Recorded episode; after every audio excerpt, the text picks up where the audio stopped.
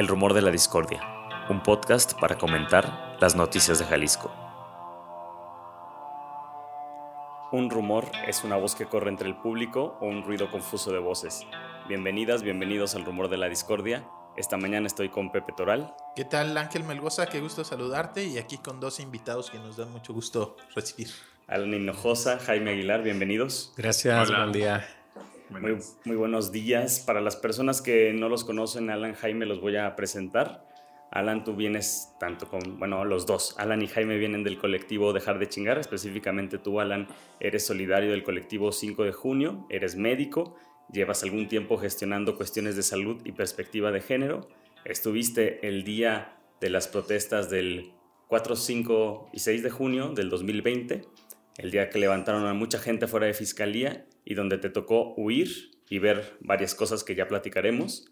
Jaime, tú eres miembro también de este colectivo Dejar de Chingar desde hace cinco años. Eres activista, parte de los colectivos de Madres Buscadoras de Jalisco y de Sonora, solidario con el colectivo 5 de junio Memoria y también participaste en las manifestaciones del 4, 5 y 6 de junio por la muerte de Giovanni López y testigo de los levantones alrededor de Fiscalía del Estado y a punto también de ser víctima directa de estas detenciones ilegales. Pepe. Sí, bueno, pues primero agradecerles que estamos, que están aquí, que nos acompañan. Eh, van a cumplirse tres años ya en unos días de estos eh, sucesos. Ya se cumplieron tres años de la muerte de, de Giovanni López, que creo que sería interesante para quienes ya no lo recuerdan o no tienen ese contexto, partir de ahí, ¿no? Estamos en el año 2020, pandemia, y saca el gobierno del estado esta eh, eh, pues eh, legislación, ¿no? Esta regulación emergente que incluye entre muchas otras cosas el que era obligatorio portar cubrebocas y inclusive era una falta administrativa sancionada por la policía. Eso ocurre en todo el estado. Yo recuerdo perfectamente un boletín por ahí de Tlaquepaque que parecía que era competencia porque decía, ya llevamos 40, 50 detenidos, ¿no? Así como un gran logro de lo que estaba haciendo la policía deteniendo a personas, este, pues sin cubreboca. Partiendo de ahí, esta medida eh, de involucrar a la policía en un tema de salud y que detuviera a, personas con cubrebocas es lo que finalmente desata el que este joven albañil, Giovanni López, pues fuera detenido y asesinado por policías de Islahuacán, ¿no? ¿Qué recordar de esos momentos, Jaime? en ese momento no, no, era visible, ¿no? Fue el 4 de mayo del 2020, o sea, es realmente hasta que se hace viral a través de los videos en redes sociales que se levanta toda una, bueno, toda la protesta, la primera protesta del 4 de junio, pero bueno, no sé si alguien realmente, difícilmente alguien tendría como noticia de lo que sucedió en mayo, ¿no? O sea, como un mes antes. Yo creo que no se tenía noticia, pero ya había alertas de que era una mala idea. Ah, sí. O sea, el, involucrar a la policía y darle esta facultad de detener personas, ¿no? Sí, claro, ya era, ah, bueno, pues algo nuevo, ¿no? Algo que, que ponte un cubrebocas y aparte eh, vas a ser sancionado si no lo traes. Y pues sí, era, y, ver a la policía involucrada, o sea, ¿por qué algo, la policía me va a obligar a, esto? Eh, sí, muy feo, pero bueno, fue la... Muy autoritaria una medida, ¿no? De parte de un gobierno como el de Enrique Alfaro. Recordar un poco, Islahuacán los Membrillos es área metropolitana de Guadalajara, está al sur. Y bueno, lo comentábamos hace unos días, el, el alcalde eh, de ese entonces, pues tenía ahí algunos señalamientos de formar parte del crimen organizado, un alcalde metropolitano que justo después de toda esta situación termina dejando el cargo y la policía ya tenía antecedentes de casos de desapariciones forzadas, de tortura y demás, documentadas, por ejemplo, entre otros casos, eh, varias recomendaciones de la Comisión Estatal de Derechos Humanos.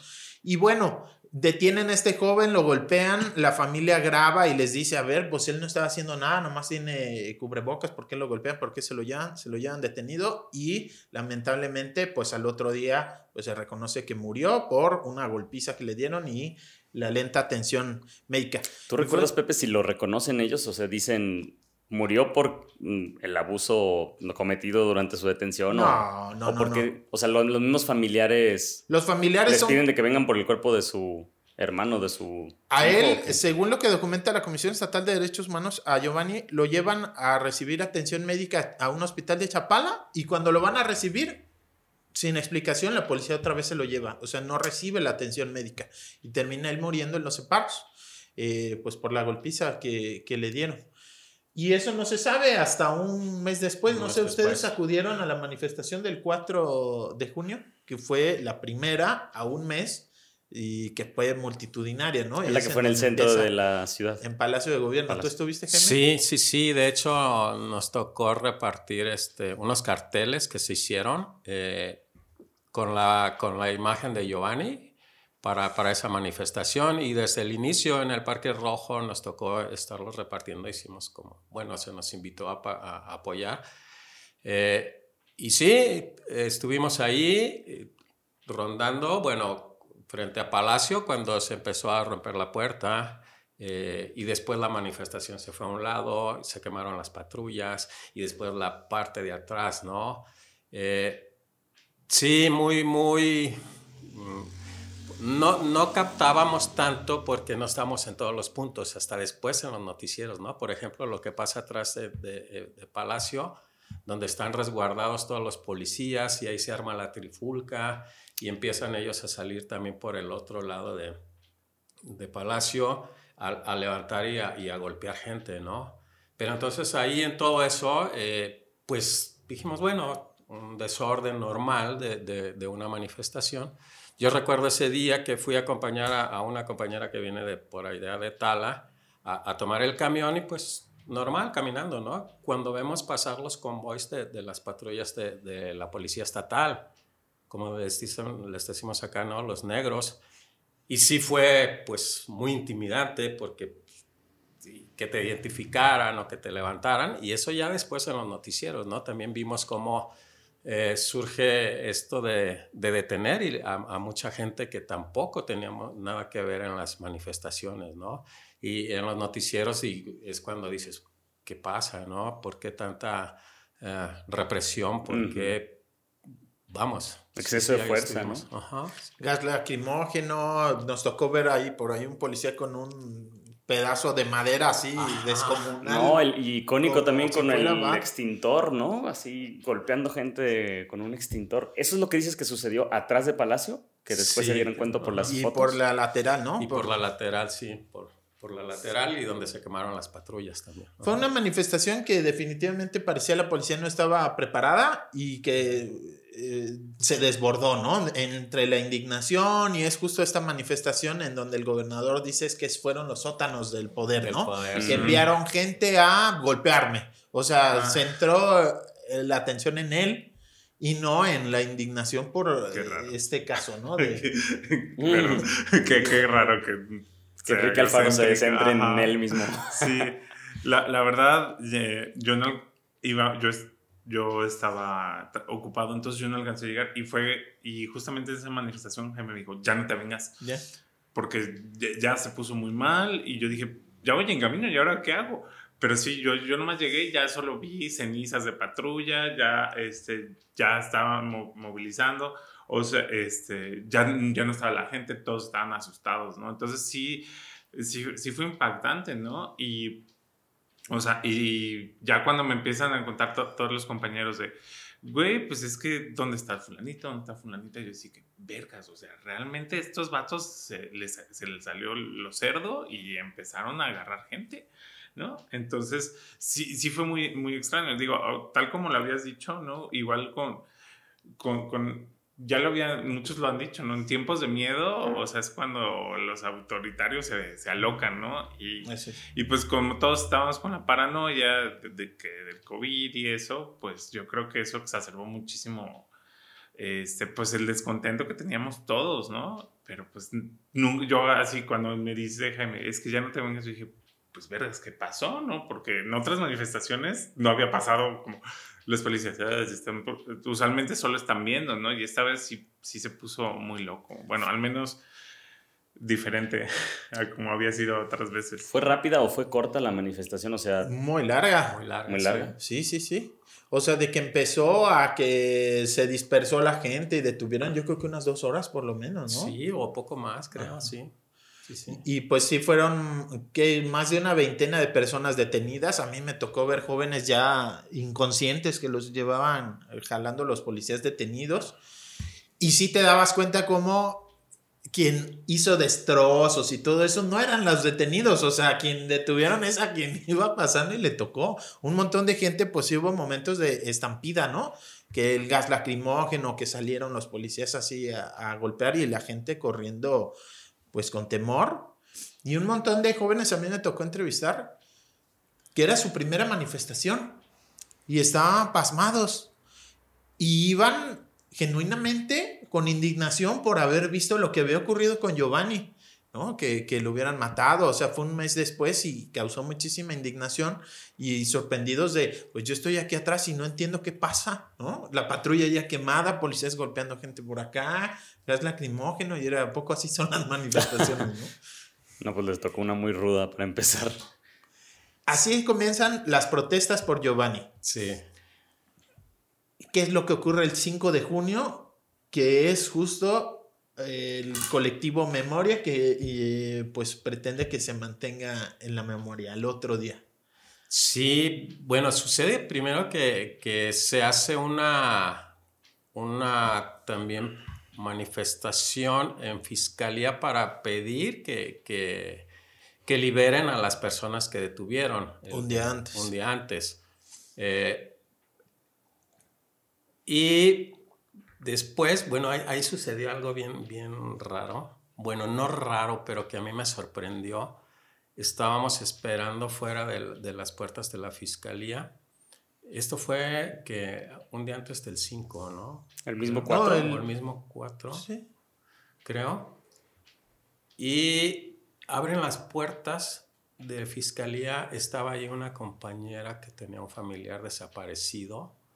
Y para mí fue impactante que lo primero que dijo, oye, a, a un compañero que estaba al lado, esas son las camionetas en las que se llevaron a mi hermana. Porque a ella ya le habían enseñado, a su familia le habían enseñado videos de cuando se llevaron a su hermana. Mm. Y, y ahí fue como, como un tic, tic, ¿no? Eh, pero sí, entonces el día 5 creo que se había convocado la manifestación en, en la glorieta de los desaparecidos o en la minera. Creo que en Casa Jalisco. O en Casa Jalisco, cierto. Y ya unas cambió. horas antes dijeron, no, la Ajá. gente detenida está en fiscalía, Ajá. quien, quien tiene, digamos, la custodia de las personas detenidas es en fiscalía, que la manifestación sea en fiscalía. Sí. ¿no? Yo no había O entendido sea, eso. Fue irse a, irnos a meter Ah, porque ahí fuimos a la boca del lobo, ¿no? Literal. Literalmente. Ahí en calle 14. en Pero era para pedir que, saca- que liberaran a las personas que habían sido detenidas un día antes. En, la, en el contexto Ajá. de la manifestación del 4 de junio. Siempre se me hizo muy raro por qué habían decidido ir a la boca del lobo en una manifestación después de tanta violencia que se había visto. Tuvo que ver con que ese día Enrique Alfaro no estaba en Guadalajara. Se fue a Tequila Ajá. con una de estas reuniones de, ¿cómo se llama? Los federalistas, o no me acuerdo cómo era, que se reunía con gobernadores de oposición de otros estados. Ajá. La Alianza Federalista, una cosa así. Se fue a echar unos tequilas a tequila con otros gobernadores, entonces no estoy seguro de quién tomó la decisión y tampoco hubo quien dijera, no, no es buena idea. Ajá. Y fue de, bueno, pues si no está el gobernador, vámonos a la fiscalía. Simón, se convoca a fiscalía y bueno, pues pasa algo todavía peor, inclusive que lo ocurrido el 4 de junio. Sí, yo creo que también influyó esta cuestión de ver la, la reacción de la policía, entonces también se ha de haber pensado en que, bueno, si vamos allá vamos a tener toda la policía, ¿no? Entonces, en fiscalía eh, nunca nos imaginamos, ¿no? Lo que iba a pasar. Eh, yo recuerdo, yo siempre ando en bicicleta y llegué por, por la calle 2, bueno, por, por una, donde, donde originalmente iba a ser la, la, la rueda de prensa o, o el manifiesto, Mm. eh, y estaba ya rodeada, ¿no? Con, con cuates con tubos, con bats, con... Entonces, pues, ¿qué onda? Ahí nos estuvimos como acompañando a algunos que íbamos llegando y nos llegó el mensaje que era por el otro lado, que nos fuéramos al otro lado. y, poquitos alcanzamos a llegar. De hecho, este, mm, estaban ahí pues pocas personas, no sé si, si ya estabas. Eh, y empezamos a, ver las camionetas, ¿no? Dando vueltas. Entonces dijimos, bueno, han de estar protegiendo como hace el gobierno, ¿no? Protegiendo su, su inmueble, ¿no? Para evitar que se los rayoneen o X, ¿no? Fue, fue mi idea, ¿no? Eh, pero ya llegué, sí pude llegar a, a donde se iba a hacer esta rueda de prensa y empezaron a llegarnos videos videos de que ya estaban levantando gente. Entonces ahí nos pusimos alerta y nos los empezamos a compartir.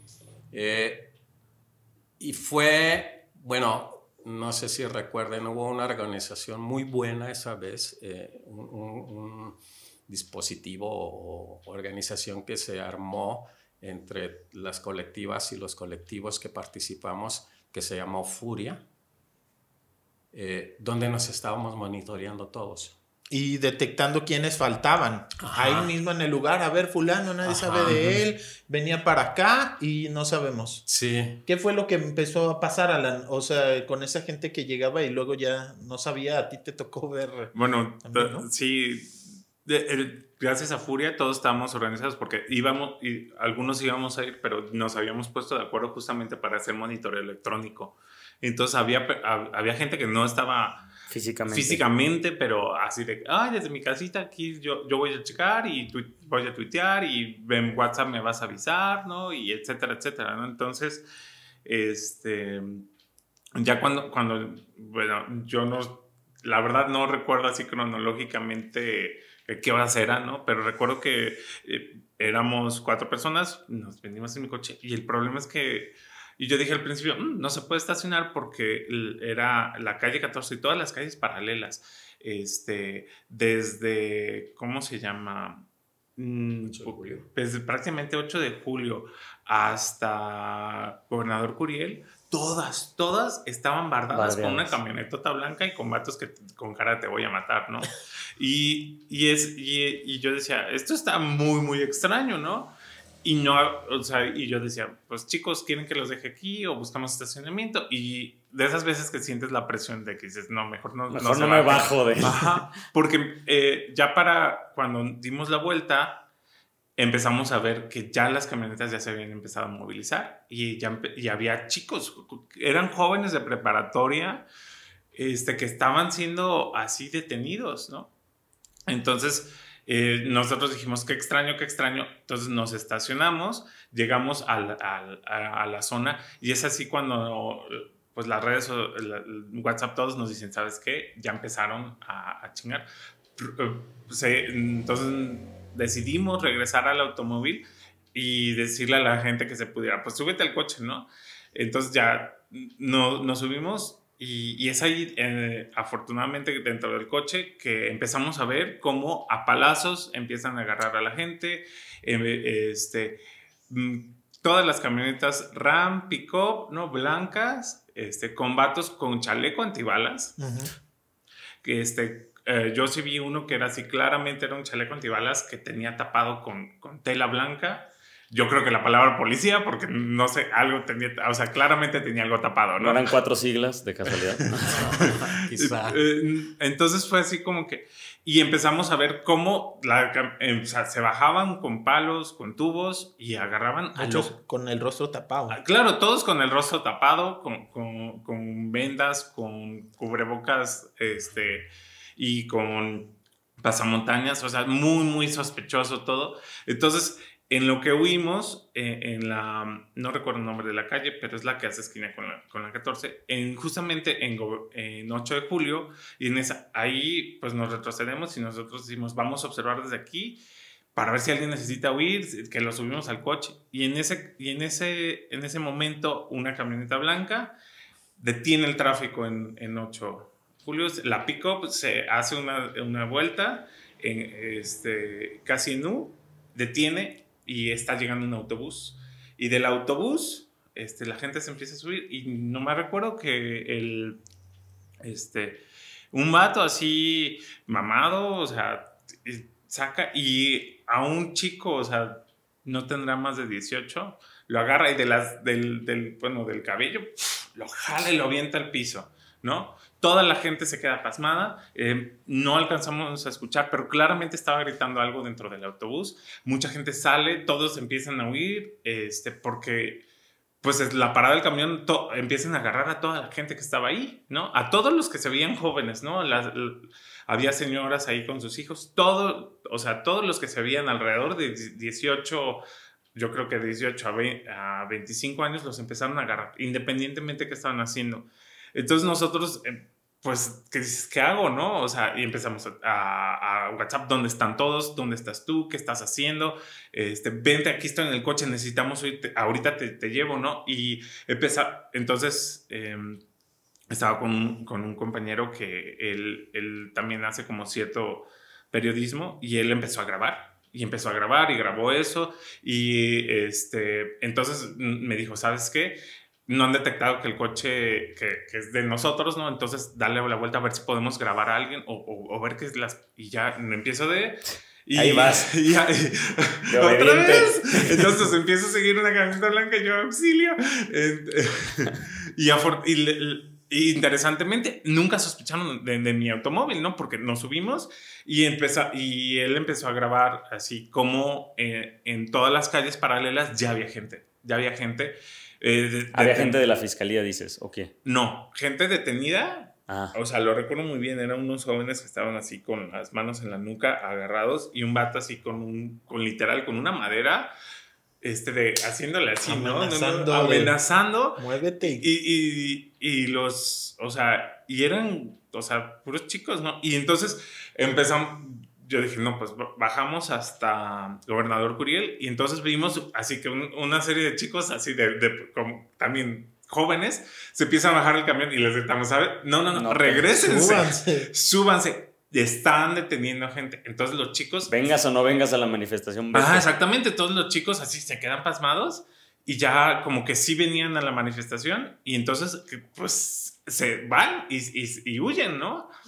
Entonces ahí, ahí fue cuando todo se, empezó a volver confuso y nosotros estuvimos solamente dando vueltas, documentando, ¿no? ¿Qué estaba pasando? Pero fácilmente eran unas, ¿qué será? Unas ocho calles de este, y como, ¿qué será? Unas 16 cuadras, porque venían de dos lados, todas con una camionetota, ¿no? Además las que estaban circulando. Y, y sí era interesante, ¿no? Porque se estaban, o sea, lo que claramente se estaban enfocando eran personas que estaban eh, entrando y bajando, o subiendo o bajando de los autobuses. Era como algo muy, muy impactante, ¿no? Tuvimos, un compañero tuvo, ahí también tuvo una crisis de un ataque de pánico, ¿no? Entonces también es así como que, a ver, calmando. Cálmate, tú graba, yo manejo, este, una compañera así, éramos cuatro, entonces así, en las redes sociales, el otro respira y, mientras fue, fue muy, muy, muy impactante, pero, pero jamás esperábamos eso, ¿no? Nosotros, nosotros íbamos como era una convocatoria, una manifestación pacífica, justo para que liberaran a las personas que detuvieron un día anterior ¿no? Y pues resultó una trampa, o no sé cómo decirlo, en donde elementos de la fiscalía disfrazados de civiles, con bats, con todo, deteniendo personas, ¿no? Vamos, eh, si gustan, a escuchar qué fue lo que ocurrió. Jaime, Alan, eh, pues yo mismo, yo como reportero, creo que sí tenía un poco más de protección porque iba identificado, ¿no? Con el medio, iba con mi compañero, el Vale, camarógrafo y así. ¿Y creo que difícilmente. pidieron... En el lugar sin bronca, pero, o sea, estábamos ahí y, ni siquiera nos queríamos mover. ¿Cuál es el lugar? era en donde estaba, era en la calle 14, pero no nos dejaron llegar exactamente enfrente de la fiscalía. Cerraron, ¿no? Entonces estábamos, digamos, a media calle, ¿no? En la calle eh, que te lleva hacia la fiscalía, pero no pudimos llegar enfrente de fiscalía, que era, en que era el objetivo. Entonces ahí es en donde estaba la concentración y persona que llegaba, llegaba asustada, diciendo, te vi como detuvieron a no sé quién, a mi amigo se lo llevaron y se llama fulano, no sabemos en dónde están persona que llegaba estaba en esa situación. Pero como cuántas personas había ahí? En la manifestación seríamos unos 100, 150. O sea, ya había muchísimas, bueno, siempre son bastantes. Había muchas personas, un montón de medios. creo que todos los medios grabamos estas camionetas que iban pasando con los tipos encapuchados y sus bats, o sea, ni siquiera es que se hubieran ocultado. Ahí estábamos las cámaras, no era como que nos hubiéramos escondido y los hubiéramos agarrado en fraganti, o se iban circulando así abiertamente, ¿no? Intimidando y no nomás intimidando, o sea, también nos tocó ver en las cajas de las camionetas, pues a gente que iba detenida ya. Entonces, digamos que empezamos a publicarlo en los medios de comunicación y yo me acuerdo que no nos entendían en las redacciones lo que estaba pasando. O sea, era como, ¿pero qué? O sea, pues detuvieron gente y era como, no, güey, o sea, no son policías o si son policías no sabemos qué son, o sea, están pasando camionetas con gente así de base. Yo les, me acuerdo que les decía, es que es gravísimo lo que está ocurriendo, ¿no? Y era como, ah, sí, ahorita te enlazamos. O sea, mientras vamos a deportes, ¿no? O sea, era como, creo que hasta el otro día o inclusive tuvieron que pasar varios días para realmente darnos cuenta de la gravedad de lo que estaba ocurriendo. Elementos de la Fiscalía del Estado haciendo detenciones arbitrarias, por ponerle un nombre pequeño, desapariciones forzadas y este, y pues bueno, afortunadamente. Y de civil, pues, o sea, también no sabías si eran personas de fiscalía. Exacto, bueno, ahorita lo comentamos, pero el propio gobernador lo que justifica es que la fiscalía estaba infiltrada, eso lejos de tranquilizar. Pero vamos escuchando unos testimonios, esto los tomamos del documental de nuestra compañera Mariana Mora, que es matar, marchar y desaparecer. Lo hizo para territorio, son eh, casi cinco minutos, justo de personas que no tuvieron la fortuna nuestra de haber estado en el lugar y, librar esa detención. Son personas pues, que justamente les detuvieron. Vamos a escuchar un fragmento para recordar ahora sí como de viva voz a quienes eh, pues afortunadamente sobrevivieron a estos hechos. Entonces yo recuerdo que sí les alcancé a ver este, palos de golf y no sé, como palos de madera, pero grandes, ¿no? Entonces, o sea, no, ni siquiera habíamos hecho nada. Y en la esquina de Lázaro Cárdenas y 8 de julio, de repente se paró una camioneta roja que no tenía pues nada oficial de policías y se bajaron creo que como cuatro personas. Uno sí traía ropa negra como si fuera de policía, pero no traía placas ni ni nombre ni como escudos oficiales y los otros traían ropa de civil normal y traían palos y, y de repente llegaron corriendo hacia nosotras y nos empujaron contra una valla y nos dijeron que, que nos iban a llevar, que estábamos detenidas. Después ya uno de ellos dijo algo como un 72 para el güero y pues ya, vi que se venían para conmigo, no sé, entre cinco y seis eh, policías y me empezaron a golpear ahí en la banqueta. Cuando quisimos correr a la siguiente esquina, pues ya nos dimos cuenta de que estábamos, pues estaba todo cercado. En cada esquina había este, esas camionetas y había esas personas vestidas de esa manera, con palos, con tubos y demás. Y lo que yo pensaba era como, me vale que eso que me golpeen, pero que no nos desaparezcan. Si nos suben a las camionetas, ya valimos. Y la imagen que se me vino fue, no voy a poder despedirme de mi hijo, ¿no? Y no vas a ver en dónde queda. De ahí me levantaron y ya me llevaban para adentro a, las, a los separos de ahí de fiscalía. Y nos empezaron a, a insultar, a decirnos que nos calláramos el hocico, que, que si nos resistíamos nos iban a dar más vergazos Que esto nos pasaba por, por provocadoras y cosas así. Pensar que un ser humano puede bajarse solo a golpear a otra persona sin motivo absolutamente alguno porque no estábamos haciendo nada, porque traíamos unas cartulinas y que es una cartulina contra un palo de golf, ¿no? Nos metieron a un paticito donde había muchos otros jóvenes que les habían hecho lo mismo y pues ahí ya nos dimos cuenta de que estábamos adentro de la fiscalía y ya nos tenían en el patio todos con contra la pared, con la cara en la pared. Y cada vez que metían personas nuevas todos empezaban como a aplaudir y a reírse y a gritar y a burlarse de nosotras y, y decir como que esto nos buscábamos por acercarnos a fiscalía, por meternos con ellos, por llegar a su casa sin ser invitados. Y pues ya sabes. Revisando teléfonos, carteras, tomando datos, tomando fotos. En, en el separo en el que yo estaba, seríamos, no sé, yo calculo que unas 50 personas o 35, ponle. Y se escuchaba que a un lado era el separo de las mujeres. No sé cuántas habrían, pero también se escuchaban varios. Y además en el patio tenían muchos más. Subieron a una van y de reojo alcanzamos a ver que era una van como de pastelería o panadería, algo así. Mm, No, pues no era ningún vehículo, vehículo oficial. Y, y ahí fue cuando a mí me dio más miedo sentir tan amable al, al oficial que como que sentí que, que tal vez nos estaba tratando de tranquilizar para algo más feo. ¿no? Y cuando nos sacaron y empezaron a dar vueltas, fue cuando sí me empezó a dar mucho miedo. Porque dije, ya, ya no sé qué está pasando. Ya no estoy en fiscalía. Ya la gente no va a saber dónde estoy porque me quitaron mi celular. Y empezaron a decir que,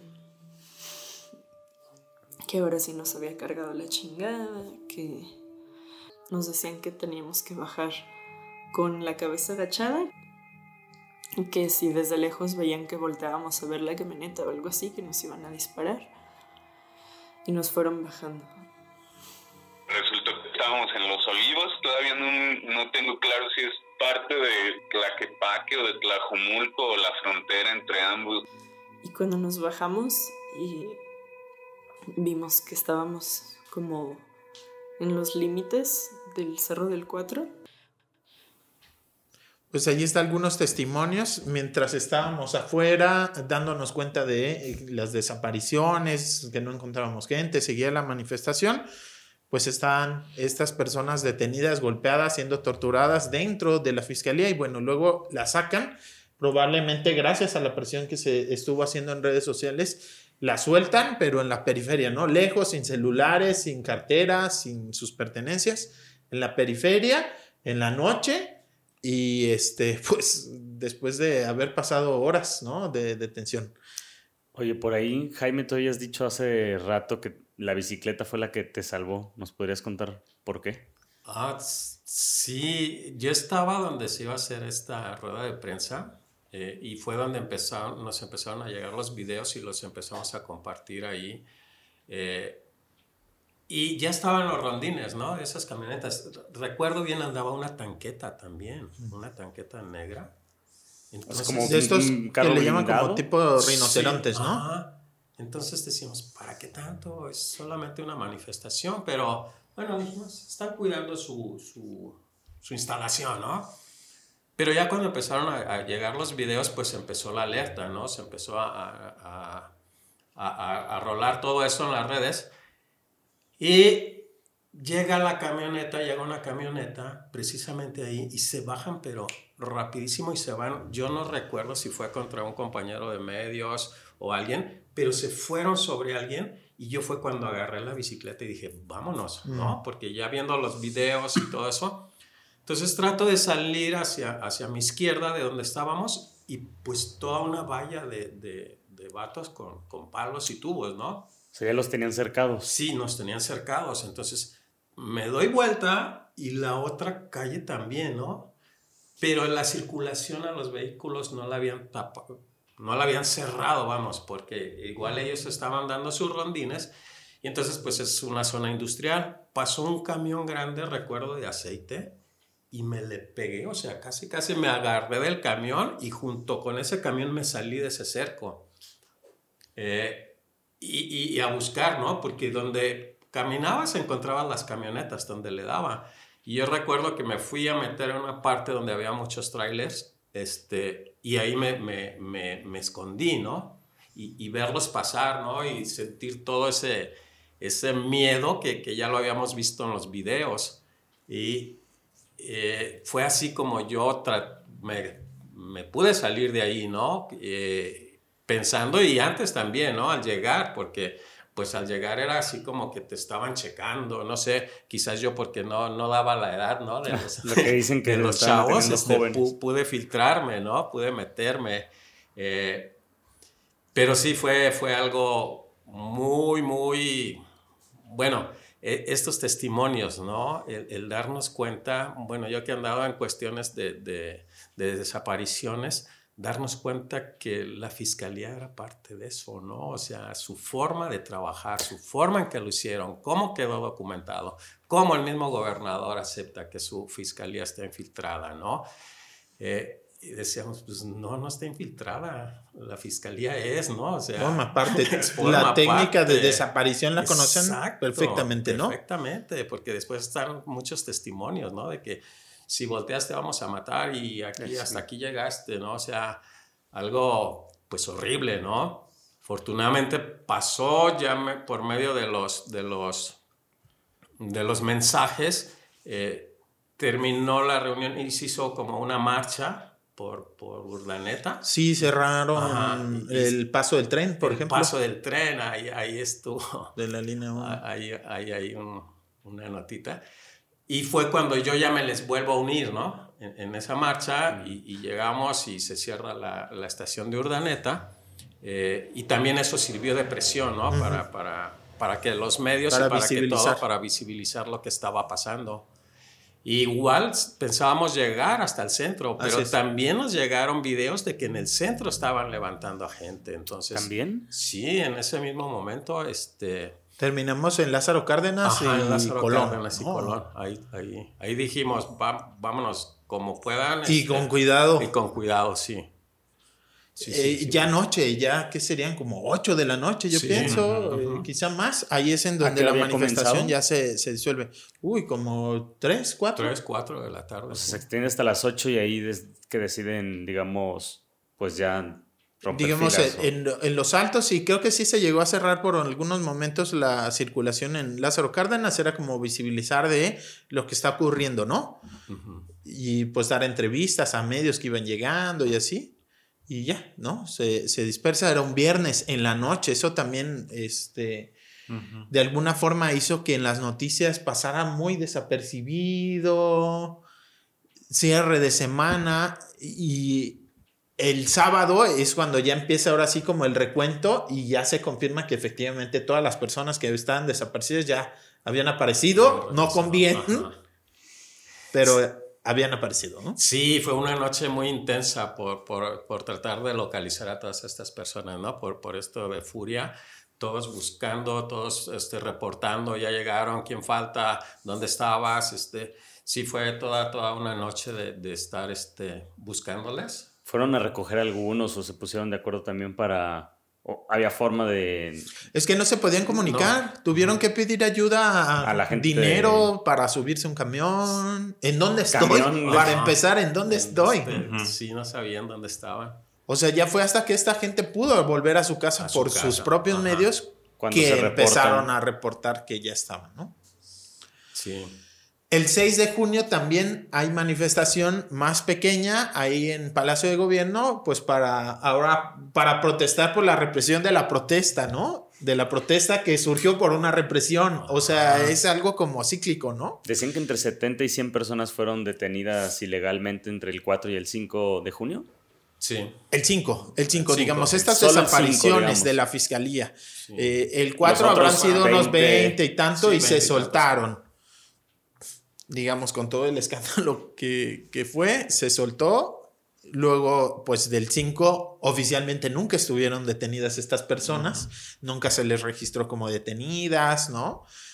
Y las sueltan, como ya vimos en la periferia. Y esta otra manifestación del 6, bueno, y también como, cómo recuerdan las palabras o cómo recuerdan las exigencias hacia el gobernador y lo que empiezan las primeras declaraciones que hace. Uf.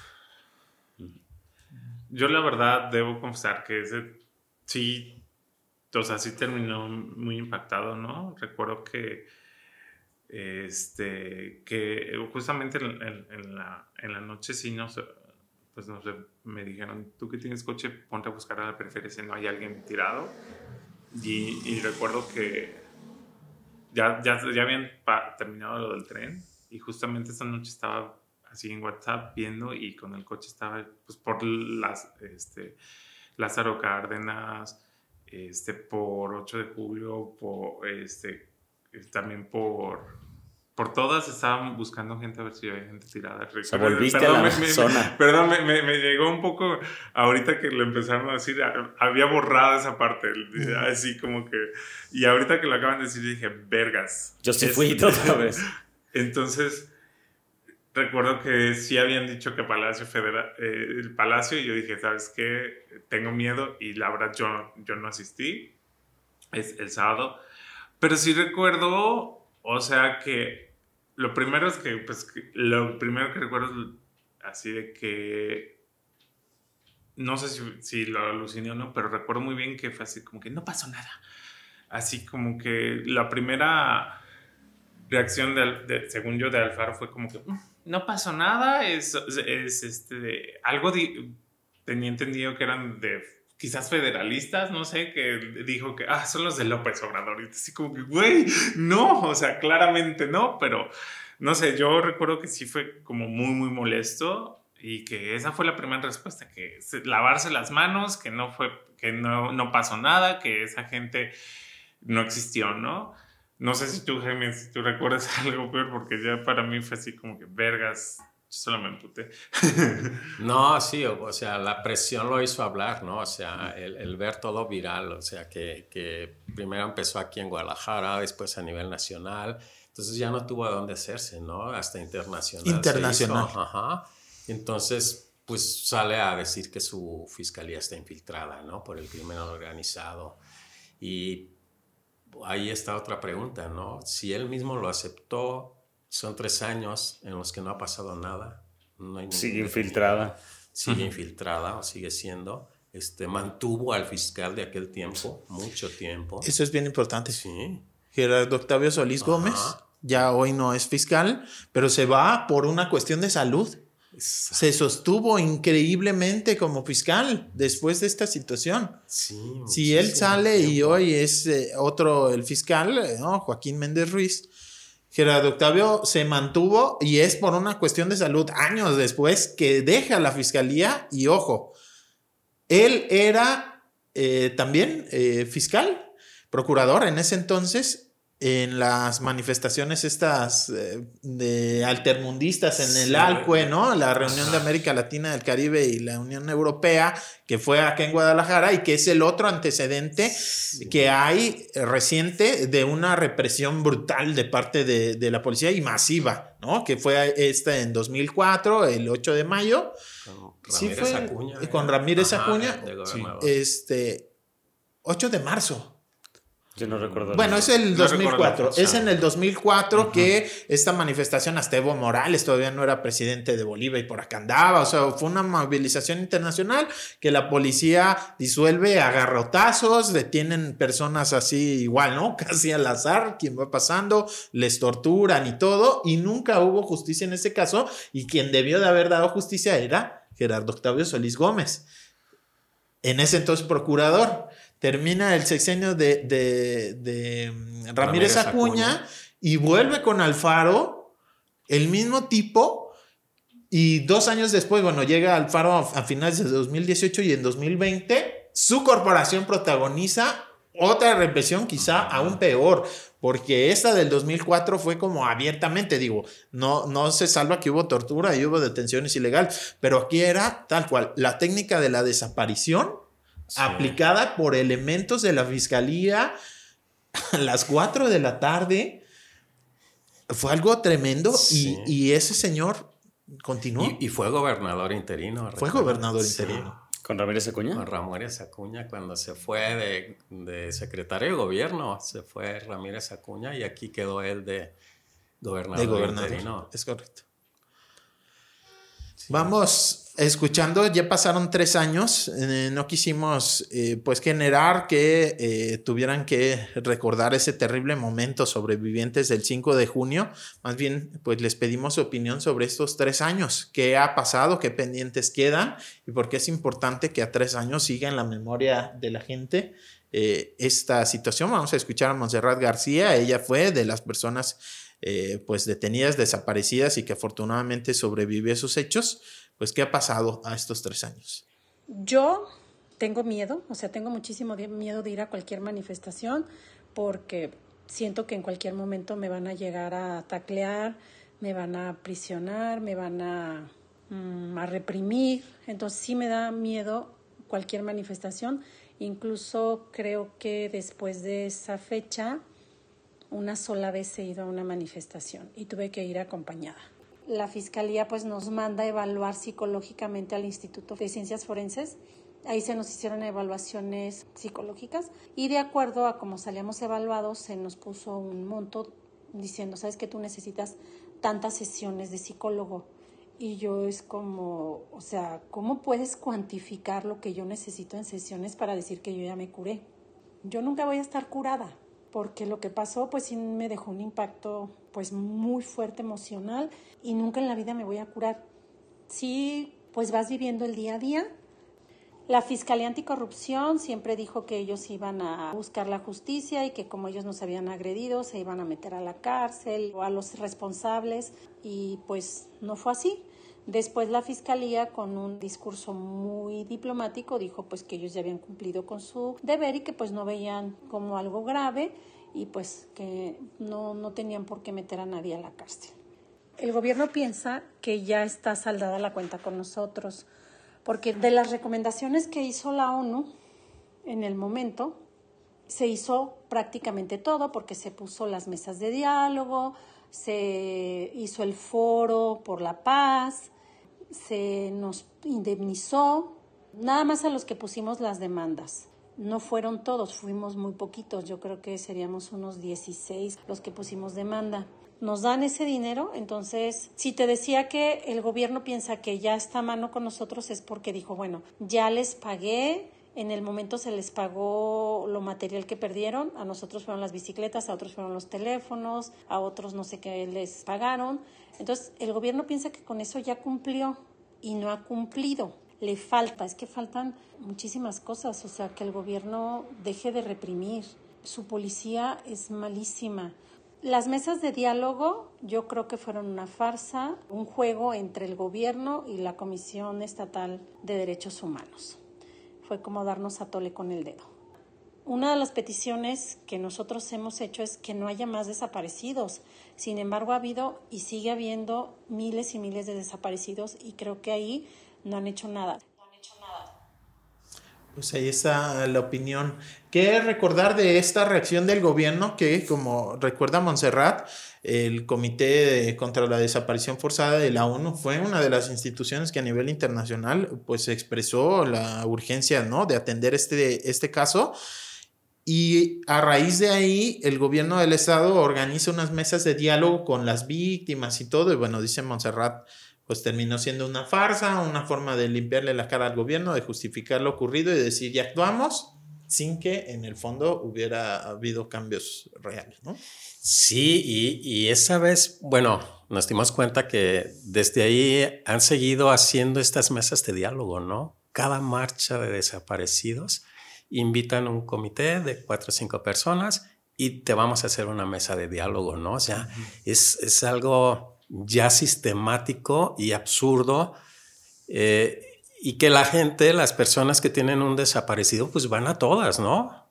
Y caen en estos engaños del gobierno el, te doramos la píldora, así como lo dice, es, es algo nefasto que, que, se siga haciendo, pues, o sea, y, y, que la necesidad de alguien que busca un desaparecido, pues lo haga caer, ¿no? Porque tienen confianza en, en las instituciones, en el gobierno, pero al final de cuentas, ahí está, no trabajan nada, no buscan nada, ¿no? Esas mesas de diálogo, ¿con quién se dieron? ¿Qué fueron lo que se esperaba que se obtuviera de, estas, de este espacio? Pues se organizaron con mismas víctimas sobrevivientes. ¿Y comisión estatal? Eh, comisión estatal estaba como observadora y pues fueron mesas con artistas, con especialistas en temas de seguridad. Fueron unos varios días, ¿no? Pero de no fue fiscalía. conferencias. No como tal, las organizó Margarita Sierra, de la Secretaría de Planeación y Participación Ciudadana por ahí estuvo involucrada, que normalmente le, le, encargan los temas álgidos como las desapariciones y demás, este, en donde no interviene tanto fiscalía, sino más bien esta Secretaría de Participación Ciudadana. Y pues quedaron con algunos compromisos como este nuevo modelo policial que no hemos visto aplicarse. Pues además a mí lo que se me hace es como que es, es un cinismo completo, ¿no? Porque tal como dice Jaime, es una manifestación, hay constantes manifestaciones por los, desa- los desaparecidos y las desaparecidas.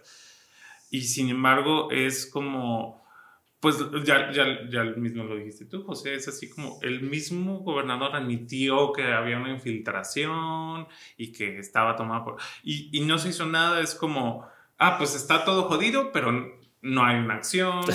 Este, se, se proponen un millón de planes y legislaciones mágicas que se supone que van a salir y, y no pasa nada, es como sigue sucediendo, sigue desapareciendo gente y, y es el cinismo de que neta les vale verga, ¿no? Es así como que, ah, pues, pues qué bueno que se estén muriendo, pero nomás vamos a, a ir como que cállenlos, cállenlos. Este, recu- eh, sí recuerdo que eh, una compañera, ¿no? Dijo, es que es, el, el gobernador va a hacer todo lo posible para callar todo, todo esto porque tiene su idea de que es presidenciable, ¿no? Y, y, y, es, y es un completo y total. Recuerdo muy bien que, que después de esto de las desapariciones hubo un barullo porque estaba el rumor, bueno, al menos eh, eh, cerca de, de mi círculo social, de que algunas personas mismas que fueron a, a estas mesas justamente con el gobernador, ni siquiera eran- habían ido a, a fiscalía ese día, ¿no? Eran chicos de, la preparatoria, no sé si de la, creo que de, la FE o algo así, no sé de dónde, pero que fueron así, eh, como, hola, voy a actuar de que fui de, este, de- o sea, como ese total cinismo, ¿no? Y, y ese es el punto, que, que ni siquiera hay como un esfuerzo de decir, ah, miren, pues tal persona, ¿no? O sea, nadie de fiscalía fue detenido, este, no se hizo una investigación, no sé, no pu- no, si no es por, pues por medios eh, externos, ni siquiera oficiales como Televisa y eso, por medios externos, ¿no? Este, que, empezó a salir eso, pues nadie se hubiera dado cuenta y sigue sin hacerse nada, ¿no? Y es como el cinismo de que aquí no pasó nada, todos calladitos y, y es, y es lo que más molesta, ¿no? Porque esta, es, mucha gente pues sigue, pues es un pedo, o sea, sigue desaparecida, ¿no? Y no se dice nada, es como un teatro muy culero, ¿no? Así. La- las investigaciones, eh, como eh, bien recuerdo Montserrat, pasan a la Fiscalía Anticorrupción con la idea de que la misma Fiscalía no se podía investigar a sí misma y la Fiscalía Anticorrupción es autónoma, digamos, ¿no? no está descentralizada, no depende directamente del fiscal. Entonces Gerardo Octavio Solís, el entonces fiscal, le entrega las carpetas de investigación y la responsabilidad a Gerardo de la Cruz Tobar, que es el fiscal anticorrupción, y sí hubo algunos detenidos y pues bueno, el señalamiento de son meros chivos expiatorios, pero lo realmente absurdo es que no les imputan delitos como desaparición forzada. ¿Qué les imputan entonces? Abuso de autoridad, que es pues un de- delito menor que no aplica prisión preventiva, por ejemplo, y demás. Yo alguna vez entrevisté al fiscal y era, ¿cómo no puedes eh, eh, eh, imputarles desaparición forzada? Y dice, lo que pasa es que no hubo la intención de ocultar el paradero de las personas. Y yo, ¿cómo? O sea, las detienes, no lo pones en el registro de personas detenidas, las metes en las jaulas de la fiscalía y demás. Y dice, pero es que nadie fue a preguntar por ellos. Así. Si su familia hubiera ido a preguntar en dónde están y les niegan en dónde están, entonces sí hubieran ocultado. Pero como nadie fue a preguntar, pues entonces no hubo intención de ocultar nada. Y es así como, güey, qué, qué cinismo, que, o sea, te tapas los ojos a ti mismo, fiscal anticorrupción, ¿no? Y pues no, realmente es que, digamos... ¿Y no lo sacaste de ahí? La, no, no, o sea, ese era el argumento, ¿no? Que, que no hubo, no había forma de probar que hubo la intención de ocultar el paradero También- de las tampoco personas. había forma de acercarse a la fiscalía literalmente, ¿no? Sí, O sea, güey. exacto. No, voy a preguntar en dónde están y así te va. Además, a ver, estábamos ahí en fiscalía diciendo, o sea, los policías estaban en las vallas así de policías, la manifestación, rueda de prensa, la cosa extraña que, que ocurrió en ese, esa reunión de personas. ¿no? Que estábamos ahí solo sabiendo que se estaban deteniendo personas y demás. Pues ahí se les está diciendo, ahí está, ahí está, ahí estas personas que no sabemos en dónde están. O sea, realmente fue pues un tecnicismo que usó el fiscal anticorrupción para no imputar desaparición forzada. Es un cinismo y una simulación enorme, ¿no? A mí me sigue sorprendiendo que un gobierno como el de Movimiento Ciudadano y sus políticos y sus candidatos sigan teniendo un buen nivel de popularidad después de estas cosas que hemos visto y que sigan pensando en la en la gobernatura y que haya un alcalde y que no se pronuncien y que tengamos esta tremenda cantidad de casos y estas evidencias, y aún así con las evidencias, como que sintamos que no podemos hacer nada, ¿no? O sea, me parece como de una impotencia tremenda. No sé qué les parece, aparezca a ustedes y también qué estamos pidiendo, qué se está pidiendo desde los colectivos a tres años de toda esta tremenda pues, situación de impunidad por, ponerlo así. Si gustas, vamos escuchando otra integrante del colectivo 5 de junio Memoria, también ella sobreviviente, nos pidió no dar su nombre, pero bueno, vamos a escucharla. Entre otras cosas, pues recuerda lo que se ha hecho y por qué es importante mantener justo en la memoria esta situación. Yo lo que podría compartir a casi tres años del 5 de junio es que tristemente la impunidad en el Estado continúa que somos la entidad número uno en personas desaparecidas, 15.010, la última cifra que consultamos. Y pues es muy preocupante la realidad del estado de Jalisco y sobre todo que las autoridades no han querido aceptar la magnitud del problema, se han lavado las manos, han dicho que es la federación, han buscado culpables en otros lados, hablan de otros estados, de Zacatecas, de estados colindantes en los que si bien también hay problemas, pues no, no se trata de echarse la bolita un estado a otro, sino justamente de poder, una, entender qué está pasando y además actuar en consecuencia, ¿no? Queda claro que no están buscando, sino más bien están tapando, están archivando sin llevar a cabo búsquedas, incluso con señalamientos concretos de familiares de dónde podrían estar las personas. Y en ese sentido, 5 de junio Memoria apuesta por una construcción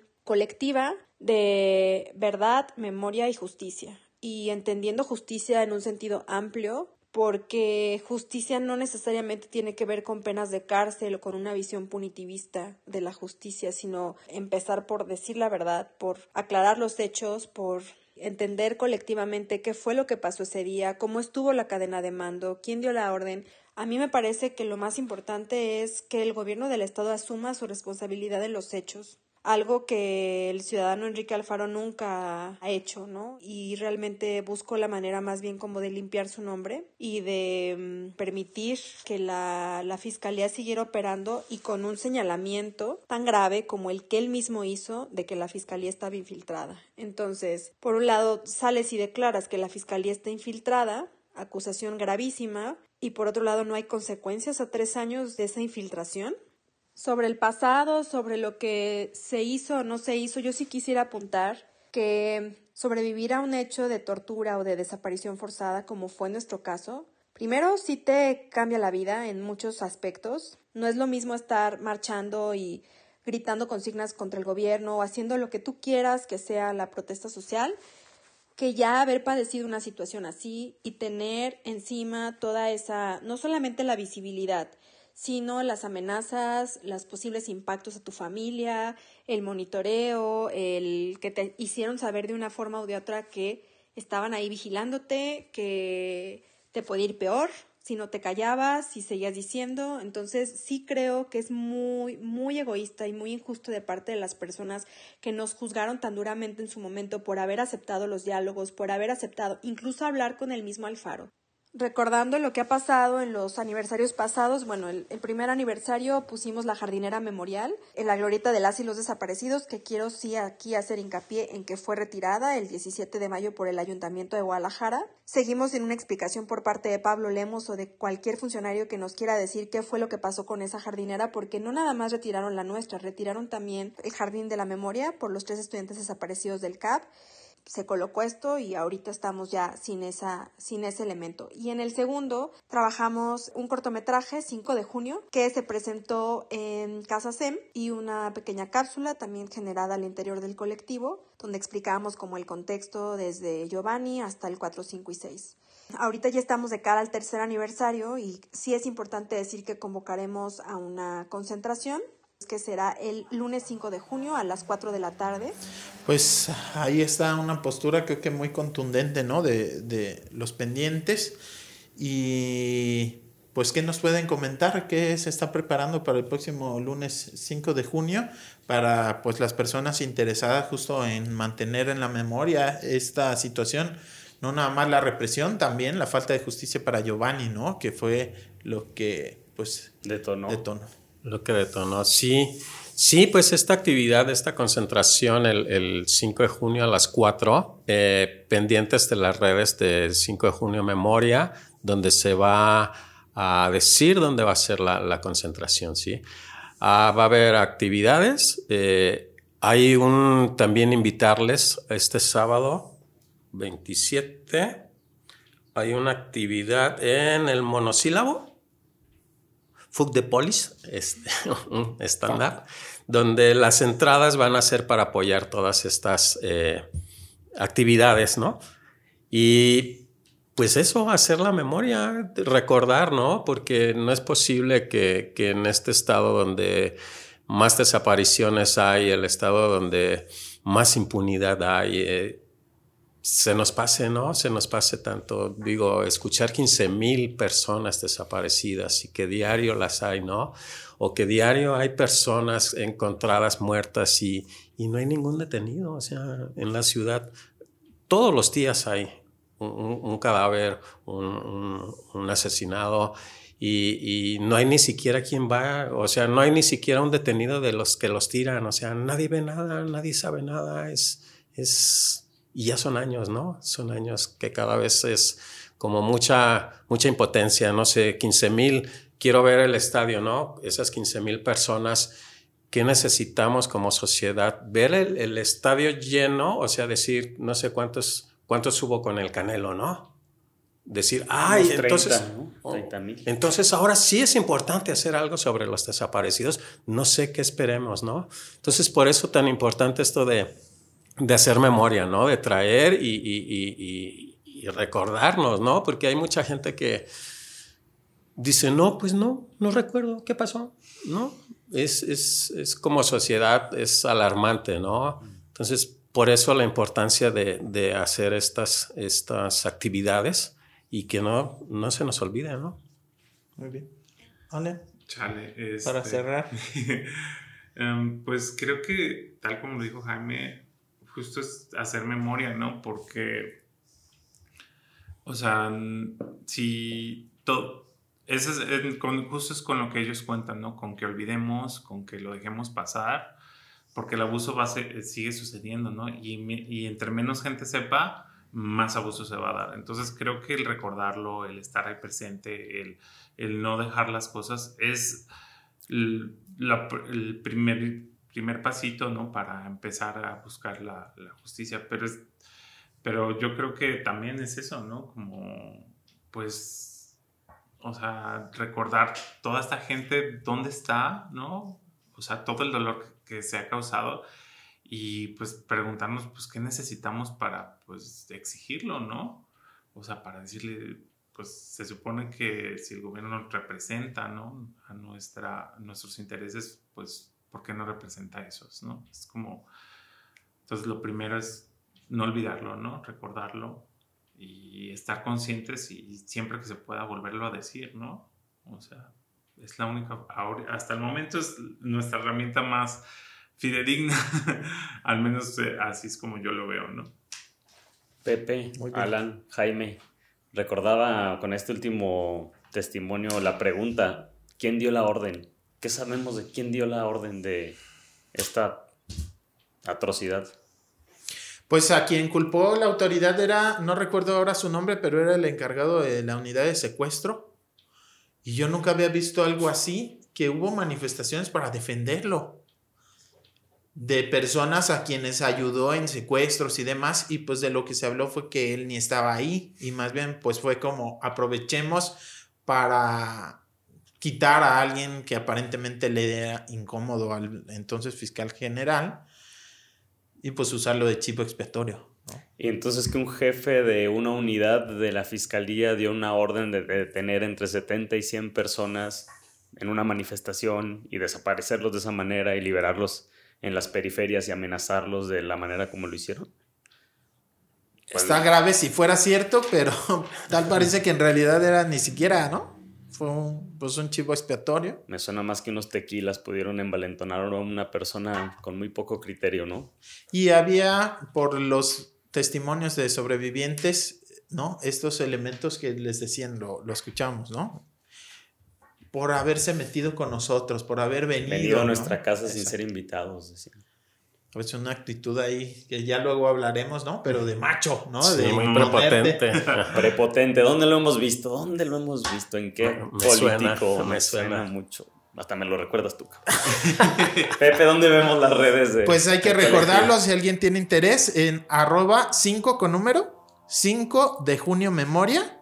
También, eh, pues si le ponen en Twitter así, 5 de junio memoria les va a salir. Ahí se va a anunciar ya el, lugar exacto en donde será esta movilización el 5 de junio, el lunes a las 4 de la tarde para recordar el hecho. Y bueno, en redes sociales así encuentran este colectivo que son sobrevivientes de aquella desaparición y personas solidarias como ustedes que si bien por suerte no les tocó, eh, pues sí fueron testigos de esta situación y que tienen mucho interés en que no se nos olvide.